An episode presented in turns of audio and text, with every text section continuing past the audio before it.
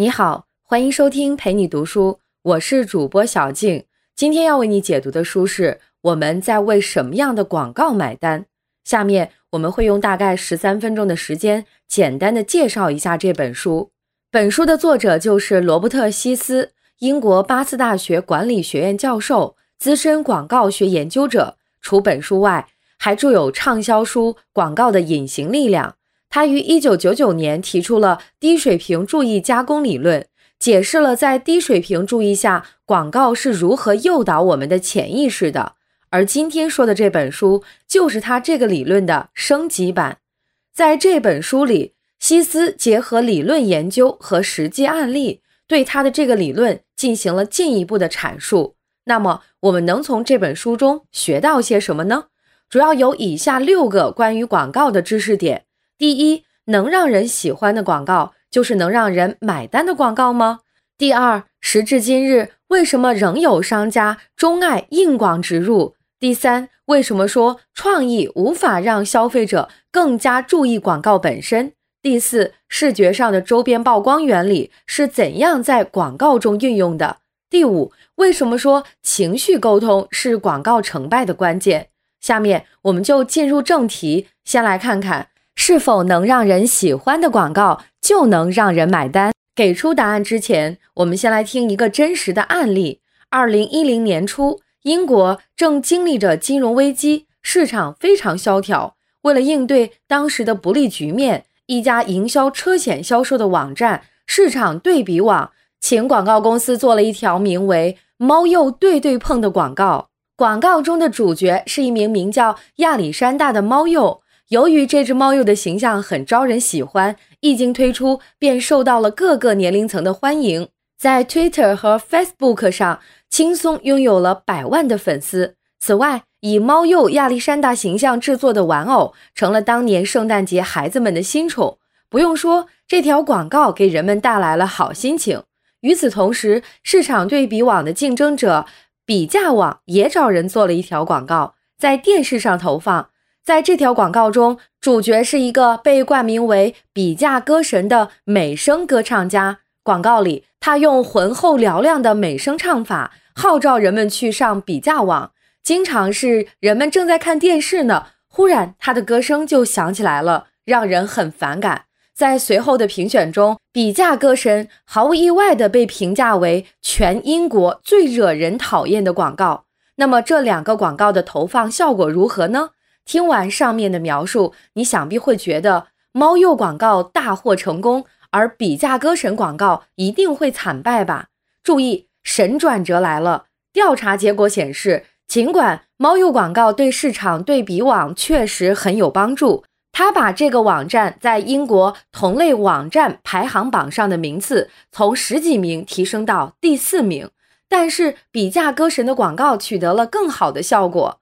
它让比价网从一个名不经传的小网站摇身一变，在前面说的那个榜单上排名第三，力压有猫鼬助阵的市场对比网。为什么会这样呢？这是因为从心理学的角度上说，情绪和认知并不总是统一的，有些让人讨厌、不适的内容，反而会加强人的认知，让人印象深刻。我们再来看我们前面提出的问题：讨人喜欢。令人愉悦的广告就是能让人买单的广告吗？答案是否定的。同时，这个答案也部分的回答了接下来要说的问题：为什么时至今日仍有不少商家钟爱简单粗暴、毫无创意的硬广植入？因为有些洞悉了上面那个原理的商家会明白，被讨厌也就意味着被记住，即使被讨厌，也要相信被讨厌的力量。当然，这只是一个推断。我们没有证据说那些商家是在故意用这种方式来被人记住。那么，商家钟爱硬广植入的原因何在呢？根据本书作者的观点，其中的原因可能是他们对广告的认知还停留在上世纪六十年代，也就是说服模型当道的年代。说服模型认为，广告的目的是向消费者传递简单、理性、具有说服力的信息。于是，在这一模型的指导下，商家否定了广告代理商给出的略微含蓄的广告答案，选择了那些简单粗暴、直接诉说商品特性的广告提案。当然，关于这一点也有不同意见。比如，心理学家布鲁克和沙维特认为，人们越能记住广告中的信息，就越容易辩驳这些信息，从而使得广告的可信度大大降低，影响购买决定。简而言之，你越想为品牌做广告，就越容易做出和推广目的相矛盾的广告。所以，或许那些钟爱硬广的商家是时候改变一下思路了。接下来，我们来看看。为什么创意无法让消费者更加注意广告本身？刚才我们有讲到，一般认为广告创意的目的是将消费者的注意力导向商品信息。然而，本书的作者认为广告创意根本无法实现这个目的。为什么这么说呢？为了回答这个问题，首先我们需要对注意力进行定义。心理学家威廉·詹姆斯将注意力定义为。用清晰鲜活的思维记住同时出现的信息。按照这个定义，如果信息以能够被感知到的方式出现，但你却没有觉察到自己在感知该信息，那么可以说你并没有对该信息投入注意力。相关研究表明，那些富有创意的广告常常不具有威胁性，其中包含的信息无意间进入了我们的视野，又很快消失在我们的脑海。我们对此并没有知觉，因此，按照定义，创意并不能让消费者更加注意广告本身。尽管如此，对于商家来说，好的方面是，广告越是不被注意，它就越不会被辩驳，在诱导消费者潜意识方面的能力就越强，也就越能让消费者离收银台更近一步。小结一下。刚才我们通过三个问题，知道了关于广告与引导消费的三个原则关系：一、令人愉悦的广告并不等于能让人买单的广告；二、商家对硬广植入情有独钟，是因为他们相信广告的目的是向消费者传递简单、理性、具有说服力的信息；三、广告创意对于吸引消费者的注意力并没有太大的帮助。上面三个问题都是原理层面的。接下来，作者将带我们进入实战，看一些心理学在广告中运用的实例。下面就让我们继续来讲讲周边曝光在广告中的运用。我们先来了解一下什么是周边曝光。这是一个人的视觉有关的概念。周边曝光是我们肉眼的诸多功能之一。在肉眼聚焦的过程中，我们能够感知到三个区域的内容。第一个是中心凹区域，是视焦左右约两度角的视线范围，这一区域一般可辨识六到八个英文字母。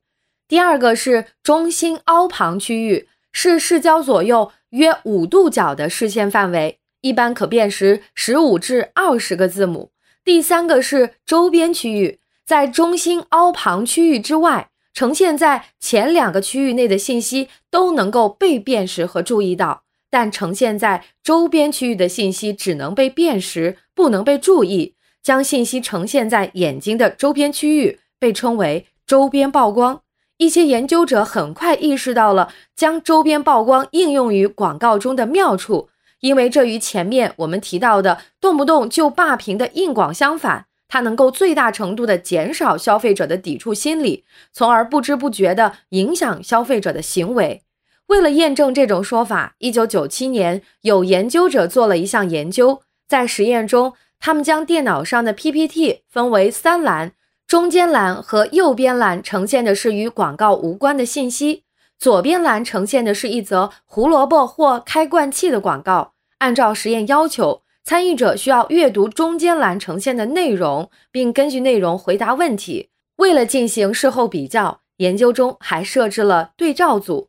在对照组中，PPT 的三栏呈现的都是与广告无关的信息。一段时间后，研究者要求两组参与者分别回答一些与购买决策相关的问题。结果表明，尽管实验组的参与者正面看到的信息跟广告无关。而只是在周边视觉范围内感知到了广告信息，但他们在做出购买决定时都倾向于购买胡萝卜或开罐器。